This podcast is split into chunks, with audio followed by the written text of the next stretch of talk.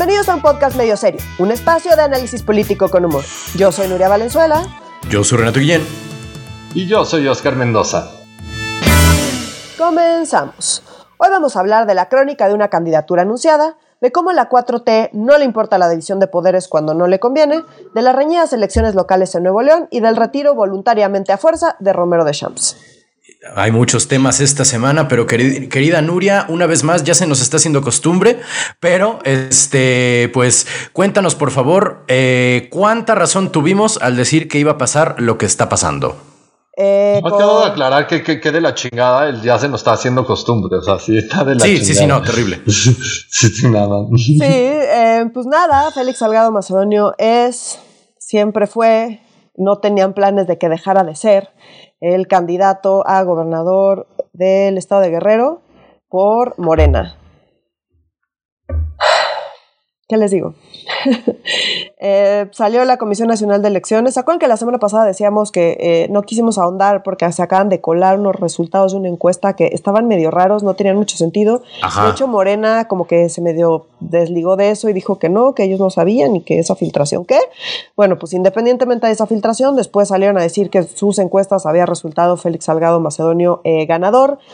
No han revelado, como en muchas otras encuestas hechas por Morena, no han revelado la metodología, solamente dijeron que él resultó ganador y que pues que ya, ya eligieron los electores de Guerrero y que por eso va a ser candidato y pues otra vez, como no fue juzgado y no fue acusado de nada formalmente, pues, eh, pues nada, presunción de inocencia y es su candidato.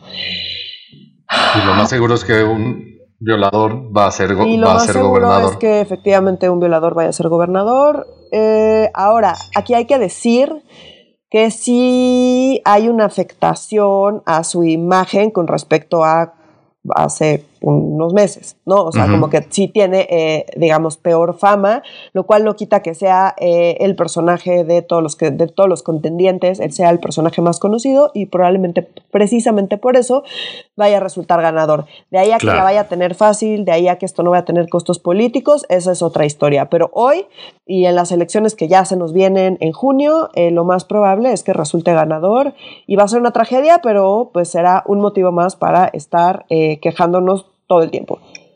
Claro. Y por el momento, eh, Félix Salgado Macedonio, por lo menos en la mayoría de las encuestas, está unos 7, 8 puntos eh, adelante que Mario eh, Moreno Arcos. Eso no quiere decir que es cómo va a ser la, la, la votación, pero va adelante que la alianza PRI-PRD este, y no está nada cerrado en comparación este, con otros estados. Con, Morena, ¿no? Entonces también, pues sí creo que pues Morena tomó la decisión práctica que es, vamos a, queremos ganar sí o sí, sin importar que un gobernador sea violador, este, un gobernador sea violador. O sea, vale madres, eso no lo claro, importante. Porque es más conocido. ganar. Sí, y lo importante es ganar. Ya después vemos qué hacemos con ese violador. Es una cosa vergonzosa. Sí, ya lo habíamos dicho, ¿no? O sea, su cálculo es a corto plazo, que pues es, eh, digamos, si, si, tu objetivo es ganar elecciones en el corto plazo, pues están tomando la, decisión que tienen que tomar. Yo creo que no es la decisión correcta, yo creo que va a tener costos y yo creo que eh, en el tiempo esto eh, les va a resultar mucho más costoso y se van a arrepentir probablemente de, esta decisión, pero hoy es lo que es y eso es lo que va a suceder. nos pese a, a quienes nos pese y sí me parece un una burla y un insulto a todas las mujeres de este país. Sí, definitivamente. Pues, pero pues mira, no vamos a terminar en cuanto a incoherencias y este, ¿cómo se llama? Eh, problemas internos y promesas vacías. No vamos a acabar con la 4T. Y bueno, pasando a temas mucho más amables, sobre todo por a quien hacen enojar. Este, parece ser que hay un berrinche muy grande en el ejecutivo eh, por, por, aquel juez, ese nuevo Pablo Gómez, que no es de Morena, ¿sabes? De Morena y Pablo Gómez, es otro vato, es otro Pablo Gómez. Este, pero él también está metido en todo esto, ¿no es cierto? Y está complejo, ¿no es cierto? Porque está, hay una reforma de la constitución, pero no se puede, pero sí se puede, pero cada vez, ya hemos aprendido también que cuando Andrés Manuel dice reforma energética, digo, reforma constitucional generalmente es humo y espejos, ¿no es cierto? Pues mira, acá vamos, está complicado el tema, entonces vámonos por partes. ¿Se acuerdan que la semana pasada estábamos explicando de lo que hizo eh, un juez, que es justamente este Pablo Gómez, es el juez del que hablábamos la semana pasada?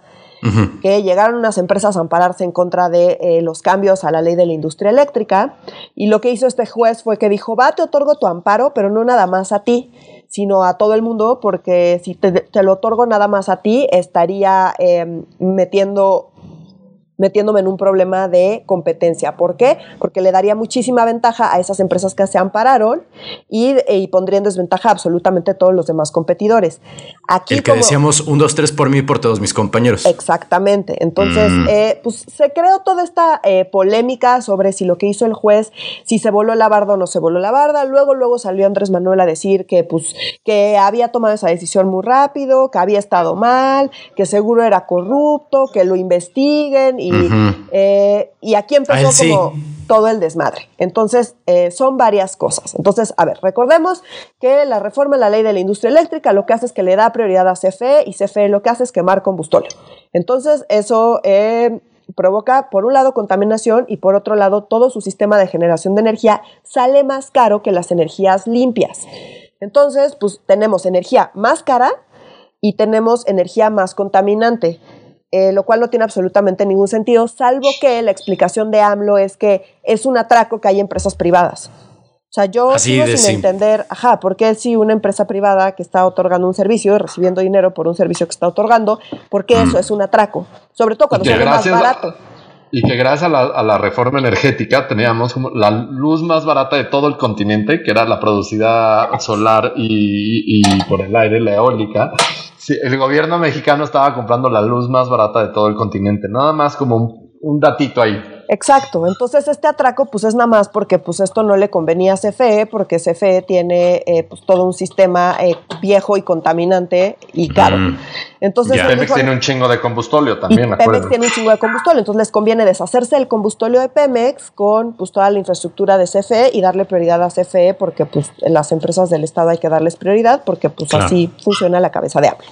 Entonces, bajo esa premisa, él, eh, él ya había puesto todo esto en su en su reforma energética que llegó a la Corte, y esto es importante, llegó a la Corte y la Corte dijo es inconstitucional justamente porque afecta eh, en términos de competencia económica. O sea, el argumento principal de la Corte para declarar la eh, como la, estrategia energética eh, inconstitucional era el tema justamente de de competencia. Entonces, ¿Ahí te refieres al decreto NALE o cuando ya fue la... Sí, sí. Entonces, primero fue un decreto emitido por la Secretaría de Energía que las empresas se ampararon y justo sucedió esto que dijo Nuria, o sea, como este, los jueces dijeron, ni madre, este, le dijeron a este gobierno suspensión porque esto no se puede, a lo que Andrés Manuel respondió como, ah, los jueces no están de mi lado, no te preocupes, ahí va reforma a ley secundaria y metió la reforma o la iniciativa a la ley de la industria eléctrica. Exacto, que hace exactamente lo mismo que el otro decreto, nada más vía una reforma a la ley de la industria eléctrica, que ya la Corte había dicho que era inconstitucional. Sigo. Entonces, llega esto con el juez, el juez lo revisa y dice, este juez hay que también aclarar, eh, este juez resuelve cosas que tienen que ver con competencia económica. Entonces, su lógica está en términos de competencia económica. Acá tengo que aclarar que yo soy economista, no abogada. Por lo tanto, evidentemente a mí los argumentos que apelan a la competencia económica tienen mucho más sentido en mi cabeza que eh, la parte como muy legal que he tenido que como preguntar y estudiar mucho para poder más o menos dimensionarla y explicarla en este podcast. Entonces, la lógica del, del, juez fue, lo que me están diciendo es que esta ley eh, provoca eh, problemas de competencia económica. Eh, y pues, pues, según la Corte, que la, Corte ya, ya, se pronunció al respecto y la Corte dice que efectivamente pues estos argumentos son válidos y son inconstitucionales. Si yo le otorgo el amparo nada más a esta empresa, esos efectos de competencia, o sea, la competencia económica tiene que ver con toda una industria, no con, no con actores individuales. Entonces, si tú le otorgas ventajas a actores individuales, lo único que estás haciendo es empeorar la competencia económica. Le estás dando ventajas a alguien en particular, lo cual pues solamente afecta todavía más la competencia económica. Entonces, un poco, si el fondo del asunto es que eh, no queremos que se que se afecte la competencia económica, tiene sentido, desde esa lógica, tiene sentido lo que hizo el juez, que fue decir, yo no, tiene sentido que lo que me estás diciendo, que esto es inconstitucional porque afecta a la competencia económica, y si yo te lo doy solo a ti, pues no me estoy empeorando el problema. Entonces, para no empeorar el problema, y dado que tienes un punto sobre el tema de competencia, lo que voy a hacer es que voy a hacer efectos generales, ¿no? Que esta es la discusión. Entonces, los efectos generales, como explicamos la semana pasada, es que esto aplica para todo el mundo. O sea, es como si la ley, la reforma a la ley no, todavía no sucediera, digamos. Entonces, tienen que seguir operando como antes de, eh, de la aprobación de esta reforma. Eso es como estamos ahorita. Entonces sale el primer amparo, sale AMLO a quejarse del juez, sale Saldívar, que es el presidente tanto de la Suprema Corte de Justicia como del Consejo de la Judicatura. El Consejo de la Judicatura es el encargado pues, de ver que los jueces estén comportando, digamos, en, términos así como. Y de nombrar y de remover y sancionar a los jueces. Y de nombrar y remover y sancionar a los jueces. Entonces, pues eso es el que se asegura que pues, los jueces estén actuando como se supone que tienen que actuar. Entonces sale Saldívar a decir, pues los jueces son autónomos, señor presidente, y entonces el presidente le manda una carta pidiendo y exigiendo que se, eh, que se revise la actuación de este juez. Ajá. Son y además, no, y después, eh, no solo fue un juez, primero fue un juez y el berrinche Andrés Manuel fue que en menos de 24 horas después de haber publicado la LIE en el diario oficial de la Federación, este juez otorgó una primera suspensión y después eh, eh, un segundo juez igual en, materia y en temas de competencia económica se sumó, ya también otorgó por lo menos otras nueve suspensiones adicionales. 36. Ya vamos en 36, o sea, hasta el miércoles y vamos en 9, ya hoy llevamos en 36, entonces son dos jueces los que están otorgando y a lo que dice Andrés Manuel son estos dos jueces unos pinches corruptos. Exacto, y son corruptos porque pues hay que, qué raro que lo hayan hecho tan rápido. A ver, no es muy difícil llegar a esta conclusión. Uno, porque, o sea, al menos el primero pues es experto en temas de competencia y dos, porque la Suprema Corte ya se pronunció y ya dijo que es inconstitucional justamente por el argumento de competencia económica. Entonces, como que en ese sentido, pues eh, digamos que el argumento del juez tiene sentido, que es independiente de si eso no es corrupto, digamos, pero pues el decir cómo argumentó así y eso es, eh, eh, eso es evidencia de corrupción, pues no, no es cierto porque... Pues, tiene lógica lo que está diciendo.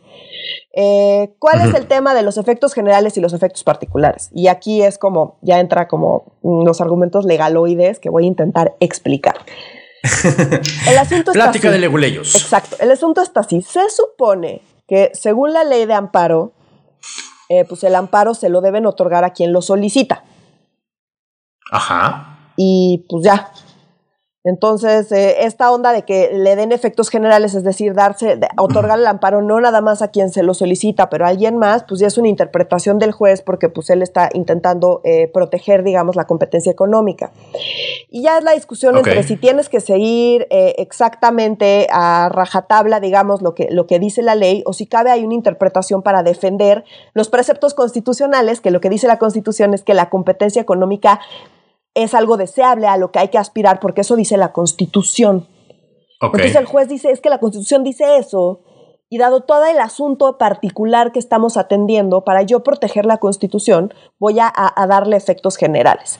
Ese es el argumento del juez y hay quien dice, no, pues la ley, o sea, el amparo debe darse a una sola, a una sola persona, digamos, a la persona o a la empresa, pues, que está solicitando el amparo.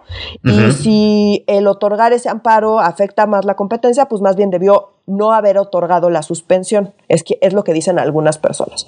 Y otros dicen, no, pues él, eh, y esta cosa de que los jueces sirvan como eh, contrapeso se llama, o sea, le, dicen eh, activismo judicial.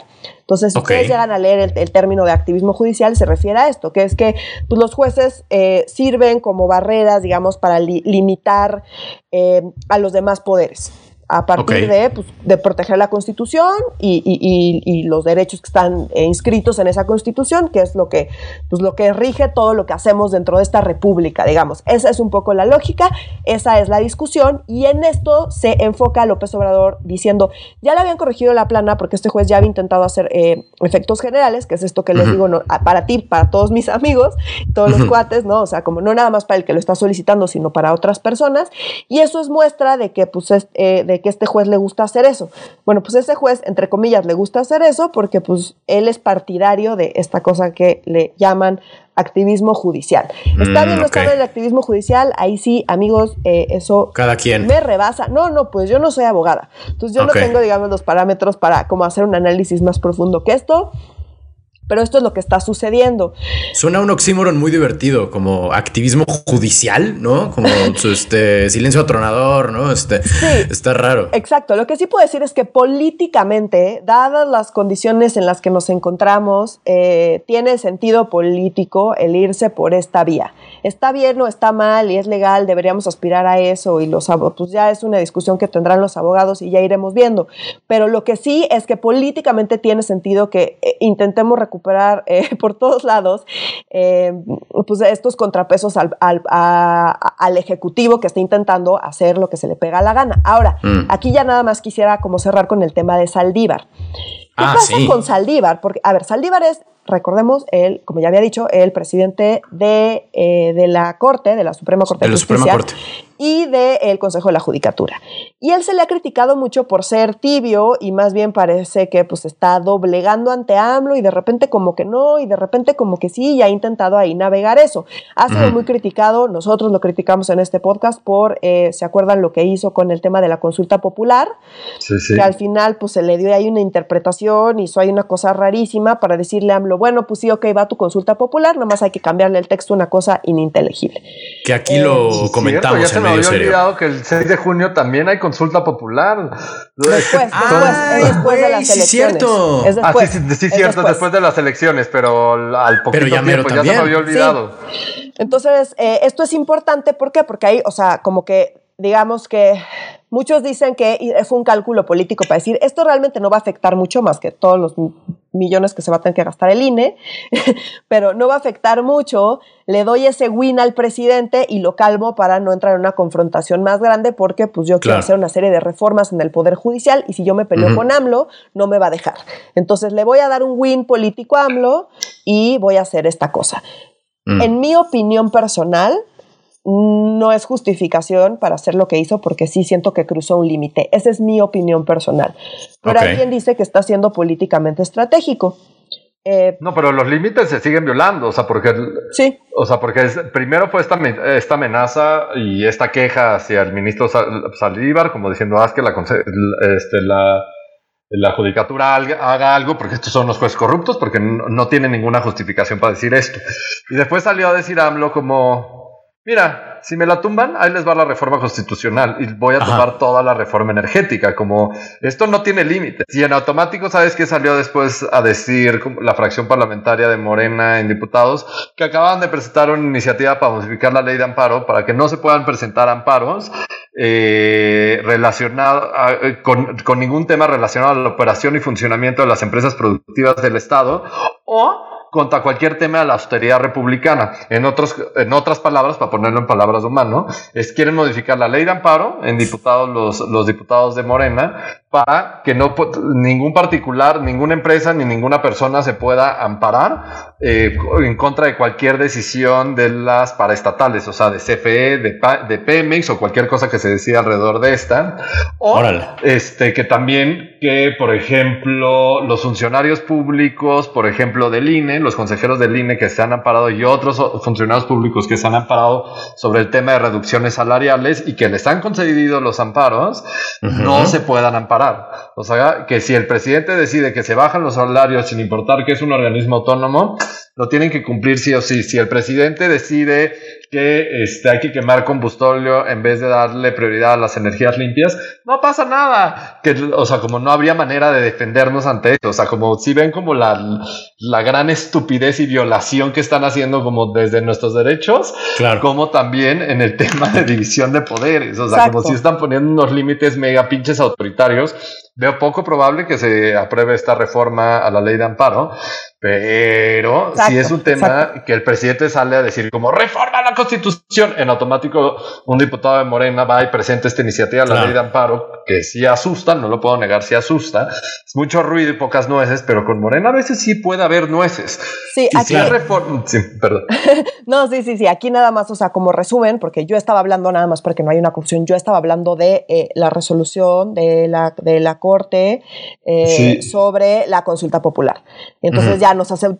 ¿no? O sea, que esa fue la primera muestra de que como Saldívar, como que parece que estaba cediendo. ¿No? Entonces, primero fue eh, la arrogancia de sentirse libres, ¿no? Porque Saldívar, recordemos que no fue al, informe. Luego Saldívar dobla las manos diciendo, bueno, ahí está bien, señor AMLO, ahí va su consulta popular y hace una mamada que criticamos aquí en este podcast. Y después, pues han estado como que un poco los embates al Poder Judicial y Saldívar se ha mantenido, como muchos opinan, eh, eh, muy tibio al respecto. Sale AMLO ahorita con todo este tema de, de la ley de la industria eléctrica, salen todos estos amparos y AMLO se sigue quejando de los jueces y Saldívar salió como que a defender a los jueces y a decir que son autónomos, y a decir, pues si se quiere quejar, quéjese y pues ya se seguirá el procedimiento que se tiene que seguir por ley y pues lo seguiremos y ya estuvo. Entonces han, han dado como muy eh, em, cauteloso lo cual algunos interpretan como que va a doblar las manos ante AMLO y otros interpretan como que está siendo nada más estratégico. ¿Cuál de las dos es? Eh, ya veremos. ya veremos. Yo quisiera pensar que la segunda, pero eso es porque mi corazón quiere pensar eso, pero no lo sé. Imagínense, y a mí lo que me preocupa, estoy de acuerdo en el tema de la estrategia política, pero también el mensaje que se está dando, y por lo que sí creo que se está violando mucho la independencia. Imagínense ser juez y que te cae en tus manos eh, una demanda de amparo eh, en estos temas y ya tienes estos dos jueces que lo están, que Andrés Manuel, el presidente, está diciendo durante toda esta semana que son los corruptos, que hicieron más el trabajo y que esto es una jalada. Y que además Andrés Manuel lo está exponiendo como este, que ya los han corregido, que han cometido un chingo de errores en el pasado. Claro. Entonces como que ya te está corrigiendo y te está exponiendo. Imagínate tú ser ese juez y que sepas que puedes, que tu nombre pueda acabar en las manos del presidente. O sea, como la rifa si eres como muy detractor, diría como que pinche orgullo. Pero pues también, o sea, si eres un, funcionario público que si perteneces a un, a un, ¿cómo se llama? A un poder que es independiente al Ejecutivo, imagínate la presión que debes de sentir como una parte muy humana, que el presidente te pueda tachar de corrupto y echar a la fregada toda tu carrera. Entonces sí está, canijo lo que está sucediendo en términos pues esperaría que Saldívar saliera a defenderlos más férreamente o es lo que como mucha gente está exigiendo, digamos. Entonces, bueno, regresando un poco a lo que decía Oscar también, el tema que está pasando, pues AMLO quiere hacer su reforma eh, pues, energética sí o sí o sí o sí, eh, quiere hacer dos cosas y ahorita están metidos todo en el mismo costal. Uno quiere bajarle, bajar los sueldos, ya todo el mundo se fue a amparar a decir, no, no me puedes bajar los sueldos, y quiere hacer su reforma energética, ya todo el mundo fue a decir, no, es una mamada, está mal tu reforma energética, también es inconstitucional. Entonces, AMLO dice, pues como ya me cansé de que se anden amparando y no me dejen hacer lo que yo quiero hacer, pues muy simple voy y voy a cambiar la ley de amparo. ¿Por qué la ley? Él amenaza con que va a cambiar la constitución. es inconstitucional, cambio la constitución. Ojo, esto es algo que hacen todos los presidentes, ¿eh? O sea, todos los presidentes eh, promueven reformas constitucionales cuando pues algo les estorba. Esto es normal. Si cambias la constitución, pues como los jueces lo que tienen que cumplir es la constitución. Si la constitución cambia, pues yo tengo que proteger, digamos, lo que sea que diga en la constitución. Ahora, claro. no es lo mismo cambiar una ley que cambiar la constitución. Justamente como la constitución es como lo que nos rige, el procedimiento para modificar la constitución es muchísimo más complicado. Requiere una mayoría calificada, esto es, dos terceras partes de los legisladores de ambas cámaras presentes durante la votación en ambas cámaras. Y luego tienen que ir eh, a los congresos locales. y, ahí requieren ay, no lo tengo aquí. ¿Cuánto, ¿Te acuerdas cuántos, cuántos? ¿En los locales? Dos terceras partes, dos terceras partes de los, de los congresos locales tienen que, eh, eh, digamos que ratificar esta reforma constitucional. Ah, no, ahí está el 50 más 1. 50 más 1 de, los, los, congresos locales. Entonces, los congresos locales, sí. Digamos que en más de la mitad o en... O sea, 17 estados deben de votar a, favor 17 de la... estados deben votar a favor de eso. Entonces, no está tan fácil. Hoy, hoy, hoy, de hecho, tiene muy muy complicado el cambio, eh, la reforma constitucional en el Senado porque no le da la mayoría y porque el verde ya se pronunció en contra de este tema. Entonces, aún, ah, aún teniendo el verde, no le daría en el Senado la mayoría calificada, o sea, estas dos terceras partes. Y además se le complica todavía más porque el verde ya, ya se pronunció en contra del tema energético porque pues, daña el medio ambiente. Que nunca le importó. Porque son elecciones. exacto, al verde nunca le ha importado, pero ahorita son elecciones y está posicionando de esa manera. Entonces, eh, pues AMLO puede decir que va a mandar su reforma constitucional, pero honestamente está bien difícil que su reforma constitucional pase. ¿Qué es la lógica de que las reglas para cambiar la constitución pues sean tan restrictivas, porque va, puedes cambiar la constitución, pero pues tienes que tener una amplia mayoría que esté contigo para poder cambiar la constitución. Y si eso no sucede, no se va a cambiar la constitución. Entonces, digamos, es una de estas reglas eh, institucionales que nos protegen de que pues, un presidente llega y diga, pues cámbiese la constitución porque no está tan sencillo. Entonces es más fácil cambiar las leyes eh, secundarias como la ley de amparo, la ley de la industria eléctrica. ¿Por qué? Pues porque esas no requieren mayoría calificada ni necesitan pasar por los congresos locales. Entiendo. Entonces, eso es lo que está pasando. Entonces dice, bueno, pues vamos a cambiar la ley de amparo ya para que no me anden fregando con el tema de, eh, de, de bajarse el sueldo y que no me anden fregando con el tema energético porque no me están dejando hacer lo que yo quiero.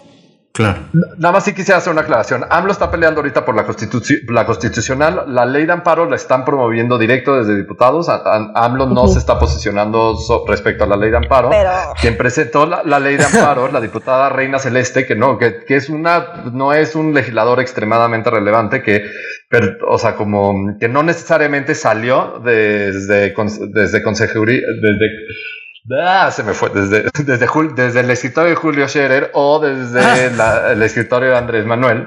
Ok. Sí, ¿no? Este, sí puede ser un tema de mismo Morena apoyando a Andrés Manuel como puede y como se le antoje, que es como si el presidente no tiene lo que tiene, pues vamos a hacer que tenga lo que quiera, ¿no? Entonces, este, lo que sí está proponiendo Andrés Manuel es la reforma constitucional, que sí es echar por completo abajo la, la, reforma energética, que era un compromiso de campaña no modificar la constitución para esto. Eh, coincido con Nuria, lo que dice de no tiene las mayorías, pero también hay, existen estas cochinadas legislativas que pueden jugar con el quórum y si faltan algunos senadores, ya con eso a Morena y el PT ya le dieron los votos, entonces Sí, creo que Andrés Manuel se está viendo esquinado por el Poder Judicial. Andrés Manuel está buscando, sin mermar la independencia del Poder Judicial, y que va a buscar salirse con la suya. Y creo que el mejor escenario es que se, se, otorgue una suspensión definitiva, porque ahí va a tomar varios años para que esto se termine. Y como eh, la LIE no la van a poder, no la van a poder implementar. Entonces nos vamos a ir a la siguiente, la reforma constitucional, para que presenten una acción de inconstitucionalidad y otra vez vamos a ver si los jueces se animan, porque también si te están pegando, pegando, pegando y te están diciendo todos los días que eres un corrupto, pues yo no estoy seguro que tú quieres ser todos los días llamado un corrupto. está, cañón. Acá yo creo, ya, ahora sí, para ya cerrar este tema, acá yo creo, y esto es como una intuición mía, que los jueces eh, que están haciendo esto ya platicaron con Saldívar, ¿sabes? O sea, y, que mm. Saldívar eh, eh, los ve con buenos ojos y aunque no los esté defendiendo tan férreamente, yo no creo que se estén yendo por la libre por sus, o sea, por sus pistolas nada más. ¿Qué me hace pensar eso? Que la Corte, que ojo, no fueron los 11 ministros, ¿eh? fue nada más una sala, pero que la Corte ya se pronunció sobre este tema y ya dijo que era inconstitucional. Entonces, eh, dado que eso ya sucedió, digamos que es un poco un pasito del Poder Judicial en el como que apunta hacia la dirección donde se están inclinando. Que eso pueda cambiar, sin duda puede cambiar, pero un poco ya tenemos em, ciertos indicios de que la Corte se inclina a declarar esto inconstitucional. Ahora, ojo, aunque cambien leyes y constitución y demás, si eso viola los tratados internacionales, se meten también en ello en un problema gigante, porque la propia constitución dice que hay que seguir y cumplir con todos los tratados internacionales. Entonces, eh, no es nada más un tema de, ay, cambiamos las reglas de México y ya estuvo. También tenemos que seguir las reglas internacionales porque la propia constitución dice que tenemos que seguir las reglas internacionales. Entonces, no está tampoco tan sencillo, pues ahí nada más al Chile cambiar lo que sea para que le salga y nada más hay como para aclarar, o sea, como México se comprometió en el Acuerdo de París, que ahí entra en el tema de tratados, eh, a reducir sus emisiones de gas invernadero y eso pasaba por la transición energética. O sea, no estamos defendiendo nada de lo que hizo el gobierno de Peña Nieto, pero una externalidad positiva que tenía la, la, reforma energética es que gracias a las rondas y gracias a la participación de privados, es que privados han invertido un montonal, miles de millones de dólares en México para producir energía eléctrica limpia y que eso es lo único que tenemos nosotros, o sea, como mexicanos y como gobierno mexicano, para promover eh, y para acción real para reducir las emisiones de gas invernadero. O sea, como que eso no lo vamos a poder cumplir y eso es otro de los... Ah, y eso y otros tratados internacionales son los que se están violando, que tienen que ver en tema y en materias medioambientales. Entonces, no es un tema de un capricho y de, pues ya, contaminemos ya la chingada. O sea, sí tenemos compromisos previos y Andrés Manuel se, se, se, se escuda diciendo, no hay ningún presidente más ecologista y más verde eh, este, que nosotros en Morena y la Cuarta Transformación, porque tenemos el programa más grande de todo el mundo sobre eh, de, plantación de árboles maderables y frutales. o sea, árboles que en 10 años vamos a talar. Este, por eso son maderables. exacto. Entonces, pues sí tienes un gran problema en la concepción de cómo ve Andrés Manuel el tema medioambiental y de cambio climático. Eso sin contar como siempre, eh, la competencia ah, económica, ¿no? Que, que, es algo que no entiende no, es lo de la competencia. Sí, la competencia económica lo explicaste así claro como el agua. Entonces, por eso no, no, di ese argumento, que sentí que ya estaba muy dado. y también, como siempre en la 4T, no necesariamente tampoco es así abiertamente mentira lo que dice Andrés Manuel, ¿no? Como hay jueces muy, o sea, vivimos un sistema judicial donde hay un chingo de jueces corruptísimos, ¿sabes? Tampoco es como que esté inventando y sacándose este al hombre del costal, como para decir, ah, es que están en contra mí y es de güey, pues, digo, son corruptos, y es de sí, sí, son corruptos, pero ese no es el punto. O sea, como no, no, no, no es ese el, literalmente no ese es el problema. Y pues también él como presidente no puede ir a ordenar que se investigue sin pruebas y dando ahí pruebas que no tienen ningún sentido. O sea, esa es la parte que se voló 45 bardas. o sea, y solo no van a ser corruptos si es que él nombra a todos. O sea, como, y cuando sean corruptos va a decir como, ah, es un errorcito, no se preocupe, nadie lo pele, güey. Aquí en Morena no somos corruptos. O sea, como, claro. todas las acciones de Morena, o sea, como nos hacen darnos cuentas que ni son corruptos ni violan la ley y por eso un violador va a ser gobernador, ¿no? Entonces, sí creo que tiene mucha lógica este discurso, ¿no creen? Muchísimo. Sí, no. Muchísimo en el sentido de que usa palabras como, o sea, de un modo que no fueron creadas, o sea, como en lugar de pendejos dice conservadores, en lugar de enemigos dice corruptos, ¿sabes? Como hay que empezar a ponerle subtítulos a Andrés Manuel, creo que eso nos va a hacer más útil. Tienes toda la razón, Renato. estaría bueno. No voy a comprometerte a una nueva sección. No, porque como le ponemos subtítulos a un podcast, no manches. Está bien difícil, es una onda para YouTube. O sea, como me encanta la idea de subtítulos. O sea, ¿qué significa neoliberal? ¿Qué significa pipí? ¿Qué significa conservador? O sea, como... Oigan, y hablando de, de fifís este, conservadores, pero aquí sí en serio, las elecciones en Nuevo León, que está mucho más reñido de lo que pensábamos y no con quien yo pensaba originalmente que iba a estar reñido, como que me dejé ir por las redes, me dejé engañar por las redes sociales. a ver, Ay, esa pequeña burbujita. Sí, yo sé. Eh, nos, nos, pidieron por Instagram, em, una de nuestras escuchas, nos, nos pidió que tratáramos el tema de las elecciones en Nuevo León eh, y entonces se nos hizo una buena oportunidad para empezar eh, poco a poco y cuando haya tiempo y oportunidad a empezar a meter temas sobre las elecciones locales en los diferentes estados y empezar como a darle seguimiento a este tema, ¿no? Entonces nos es una gran oportunidad y muchas gracias por la solicitud y aquí viene el tema. Exactamente. Em, a ver, el pasado 5 de marzo iniciaron las campañas, ¿no? Eh, eh, locales, entre ellas en Nuevo León. Eh, y las elecciones, recordemos, todas las elecciones, tanto las locales como las federales, que son a diputados federales, van a ser el 6 de junio. ¿Ok? Entonces, en Nuevo León en particular se va a renovar la gubernatura, el Congreso y los 51 ayuntamientos. Y esas son las campañas que ahorita ya están a todo lo que dan. Eh, es interesante el caso de Nuevo León porque, uno, recordemos que en Nuevo León ahorita el gobernador es el Bronco, que es el primer em, gobernador independiente. de la historia de México. Eh, y, vale la pena recordar un poquito cómo estaban las cosas eh, justo hace seis años, que estaba... Em, no, en 2000, 2015, fue hace seis años, sí, fue hace seis años. Sí, sí, claro. Em, eh, cuando empezaron las campañas, hace seis años, eh, el Bronco iba súper atrás en las preferencias. Sí. Sí, sí, sí. Y pues medio todo el mundo se burlaba de él y pues, que ahí improvisado que, y terminó ganando. Entonces, eh, este es un buen antecedente para recordar que en tres meses pueden cambiar muchas cosas, sobre todo a nivel local, ¿no? Totalmente. De hecho, ganó la elección con casi 50% de la votación. O sea, fue una locura lo que pasó con el Bronco hace seis años en Nuevo León. Sí, qué horror. Y este es el antecedente a eh, las elecciones que tenemos ahorita. Este año no hay candidatos independientes y la competencia está súper cerrada entre dos. La primera es Clara Luz Flores eh, Carrales. Eh, de Nexium. de- em, que eh, va por Morena, la Alianza Morena, PT Verde y Nueva Alianza Local de Nuevo León. Y el segundo es Adrián de la Garza Santos, que es el aspirante por eh, la coalición Va Fuerte por Nuevo León, que está conformada por el PRI y el PRD. Fosfo, y Cámara. fosfo, fosfo. Y Fosfo Fosfo eh, es... eh, fosfo, fosfo. eh, más bien, el esposo de Fosfo Fosfo. El esposo de Fosfo, Fosfo. Eh, va Me por encanta. Movimiento Ciudadano y va bastante atrás, eh, junto, Muy. con, junto con el candidato del PAN, Fernando Larrazábal. Eh, acá que hay que decir, bueno, pues que son candidatos y candidatas eh, relativamente jóvenes, ¿no? Eh, se traen la guerra sucia o las eh, imputaciones eh, a la guerra sucia a- con todo lo que, o sea, con todo lo que pueden. Ujú. Eh, una de las cosas que surgió y que ha estado surgiendo es el tema del COVID. Entonces, el Bronco ya dijo que se le ocurrió, pero en sus ocurrencias del Bronco, que siempre ha tenido, eh, pues decir que como el tema del COVID estaba súper grave, que pues igual iban a tener que cancelar las elecciones.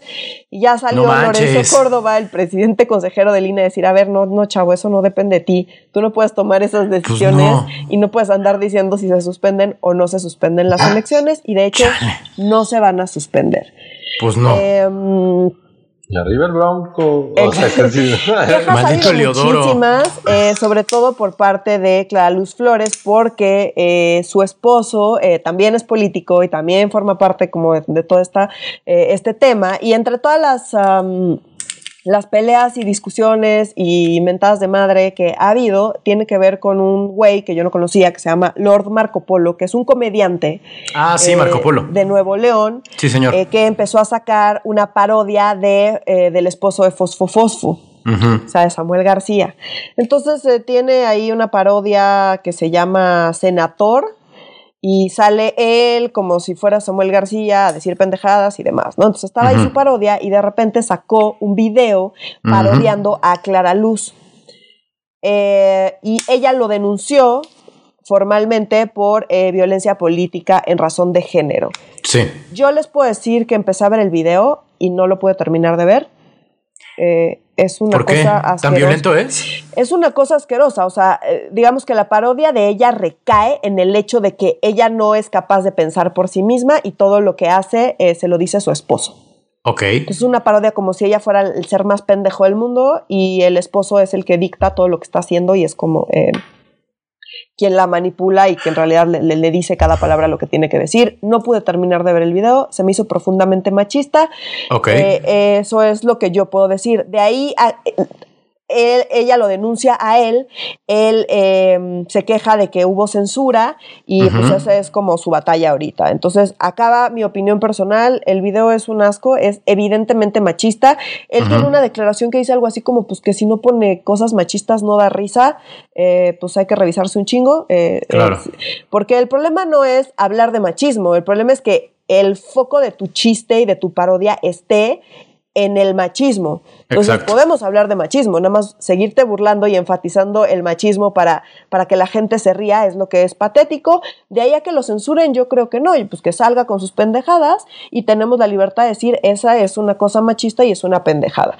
Em, yo siempre he dicho, a mí no me gusta mucho los temas de censura, a mí me gusta, prefiero yo dejar y que públicamente se denuncie y se exhiba como algo machista que yo personalmente no pude terminar de ver, me pareció Claro. asqueroso. De ahí a que haya censura y que él no pueda salir a decir sus chistes machistas, me parece que pues hay, eh, hay una distancia ahí, pero esa es mi opinión personal. Claro. Eh, y bueno, más allá de eso, pues sí, han recibido un montón de quejas y denuncias. Hubo un anuncio, por ejemplo, del esposo de Fosfo Fosfo en contra de Clara Luz. eh, y no, ni siquiera fue en contra de Clara Luz. Él sale a decir algo así como que la- los viejos políticos se tienen que ir y él es lo nuevo y demás. Entonces ella se queja porque hubo violencia política en razón de género y lo que... eh, determina en la Comisión de Quejas y Denuncias del INE es que en realidad no. O sea, el otro está hablando como de los viejos políticos, entre ellos el esposo de, de, Clara Luz Flores, pero pues, junto con muchos otros, digamos. O sea, no, no le está diciendo tú por ser esposa de él, como sí dice Lord no sé qué cosa. Marco Polo. Lord Marco Polo, eh, digamos, eh, el spot de, Samuel García no dice eso, el spot de Samuel García dice, pues en contra de los viejos políticos, insisto, entre ellos el esposo de Clara Luz Flores. Mm. Em, ¿Qué va a pasar? ¿Quién sabe? Está súper, súper cerrado, una encuesta sale eh, ella arriba, en, la encuesta, en otra encuesta sale em, el otro candidato que les dije que era... Sí, es que eh. son tan poco populares, pero ¿cómo coño van a ganar? O sea. Bueno, pues es que acuérdate que son poco populares para nosotros, pero para, o sea, en Nuevo León pues sí son más conocidos. Adrián Nuevo León, sí. Claro, pero mire, en Nuevo León, Mayito y su esposa son los Beckham, entonces es distinto también el número de personas. Entonces, bueno, pues, o sea, de hecho, pues prácticamente todos han tenido como puestos públicos, unos más que otros. Eh, eh, Clara Luz fue presidenta municipal de General Escobedo en dos ocasiones. Adrián de la Garza em, fue también secretario particular del, Procurador General del Estado, estuvo, o sea, como que en muchas cosas de procuración de justicia en el Estado y demás.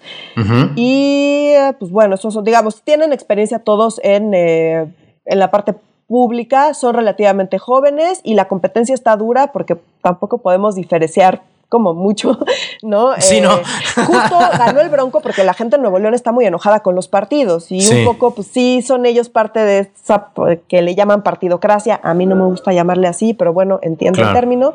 Eh, y ya, a mí solo me da gusto que el impresentable de Samuel García vaya tan abajo, porque sí, o sea. No, no, el esposo de Fosfo Fosfo, por el esposo de Fosfo Fosfo. sí, de acuerdo.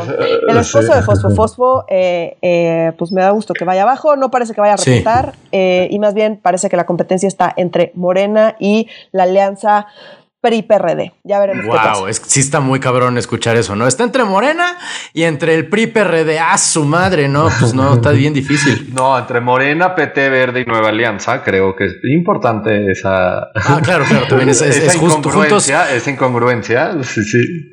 Juntos haremos historia otra vez. La incongruencia de PRI-PRD, ¿no? O sea, como tiene toda la lógica. O sea, es como... Por supuesto. Qué gusto que Fosfo Fosfo vaya, el esposo de Fosfo Fosfo vaya abajo, la verdad. Yo sí ya lo veía. Yo pensaba que iba a estar entre el hijo de Colosio y él, fíjate. De hecho, el hijo de Colosio se fue va para el municipio. Va para el municipio y no va nada bien, ¿eh? ¿Cuál municipio? De Monterrey. El, de Monterrey, sí, sí. Ah, ya, ya, pero es que no se llama así. Bueno, Sí, sí, el de San, San Nicolás, o, San... O San Pedro. Super, somos súper O San Pedro, un santo que está en el, junto al cerro de la silla. Muy bien, muy momento? Discúlpenos, somos muy sí, no, perdón. Discúlpenos mucho. después de las torres de satélite, todo es Cuautitlán. Este... Ay, todo mal, No lo tenemos, ¿verdad? No, es que no, no me acuerdo. Según yo, es, debe ser San, San Pedro, San Pedro Garza García. Sí, sí es de Monterrey, no sé por qué me hacen dudar. Sí, pues porque no sé por qué me hacen dudar. No, no, no pero seguro no iba a ser de San Pedro, porque no, para, para, ser de San Pedro hay que llamarse de la Garza o algo por el estilo, ¿no? Entonces, hay que tener apellido compuesto o algo así. Correcto, sí, con, con guion. Si estamos diciendo una mamada, queridos eh, podescuchas. Sí, díganos, de, de díganos. discúlpenos, pero estamos haciendo Pero lo estamos corrigiendo, lo estamos corrigiendo. Sí, sí, sí. Muy chilangocentristas. No, si era de Monterrey, si no, sí, claro. Ah, sí, es del municipio Monterrey. es municipio de Monterrey. Ah, ok, ok, ok, ok. Es que, eh, los podescuchas no saben que aparte nos vemos en video y vi las caras. Yo dije, no, si es del municipio de Monterrey. Yo dije, no la cagué, según yo, no puede ser de San Pedro. Sí, tenías toda la razón. Yo la cagué ahí. Discúlpame. Totalmente. No, me dejes que te haga dudar de ti mismo. ya para terminar con el tema, a mí me llama mucho la atención que Clara Luz haya sido parte de Nexium y luego de Morena. Y bueno, y antes del PRI, ¿no? O sea, eh, eh, se necesita una personalidad muy particular para caer en tres sectas distintas. ¿Sabes lo que te digo? En, menos, en menos tiempo.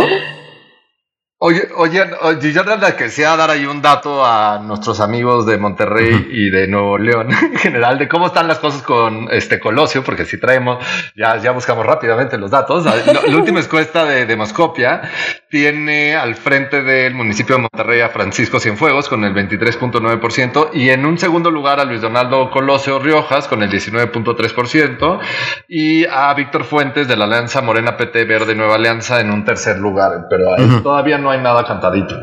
Sí, de hecho, acá, bueno, ya en el chismecito, eh, justo el, hijo de Colosio y, el esposo de Fosfo Fosfo, como que son amigos, pero son, pero amigos, pero rivales. Son, exactamente. Entonces, como que eran los dos que estaban ahí como compitiendo para bien que eh, quién quedaba en la candidatura eh, y ganó el esposo de Fosfo Fosfo. y pues la verdad es que el hijo de Colosio pues, se tuvo que eh, conformar con irse a la candidatura de. Pero también ahí en chismecito, el hijo de Colosio nunca estuvo buscando la gubernatura. MC fue quien lo subió y como que le empezó a decir, hey, tú puedes tener la, la candidatura a gobernador cuando Luis Donaldo Colosio, estos son sus pininos reales en la política como de elección popular, más allá del hijo de quien sea. O sea, lleva haciendo un trabajo en la política este, más tras bambalinas. Esta es la primera, primer puesto real de elección popular que iba a tener el Luis Donaldo no estaba buscando de origen la candidatura a la gubernatura. MC lo puso a competir por todo el desmadre y los machismos de, Samuel, porque dijo, ah, Colosio tiene mucho más name recognition. No, y, además Colosio, ajá, uno tiene el apellido que pues ya es, o sea, como que name recognition ya la tiene, exacto. Y dos, en el sentido que te matan. Sí, pero cuando pasó lo de justo como el escándalo de no enseñes la pierna, eh, eh, eh, mm, Colosio, Colosio hijo, bueno, evidentemente, porque el otro está más muerto que nada. finado. finado, discúlpame, no puedo hacer esos chistes todavía, son, son todavía. tu Zoom. tu Zoom, neta.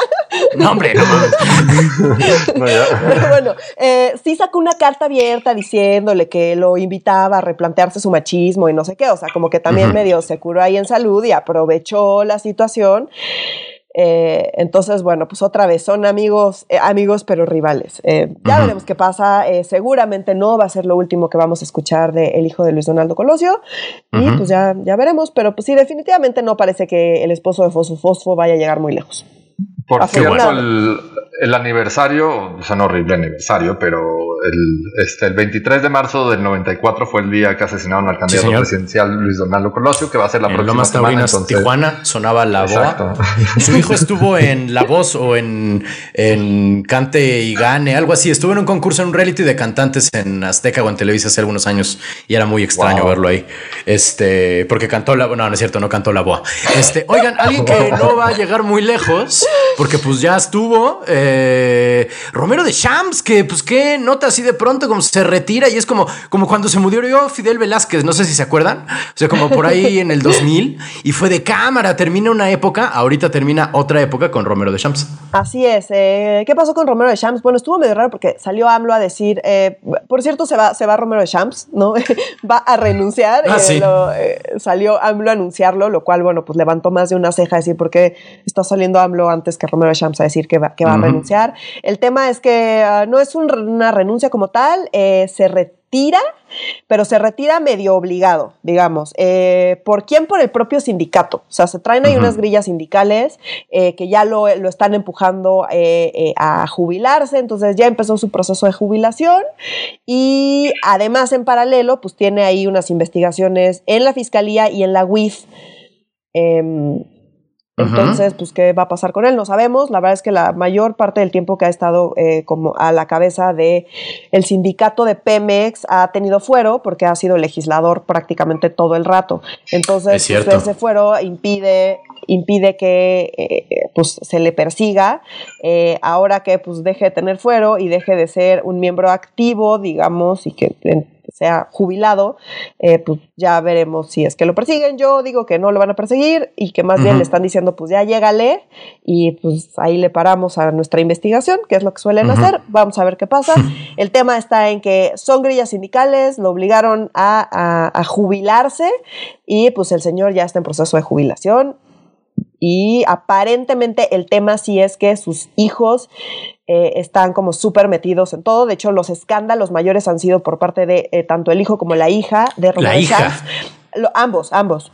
Al hijo se le conocía como, iba ahí con un coche de dos millones de dólares o no sé cuánto en Estados Unidos y se le conocía en Estados Unidos como el hijo del dueño de Pemex. Órale. Entonces, el hijo del dueño. Sí, sí, sí, sí. Cámara. Así, así, así hijo de todos ese güey.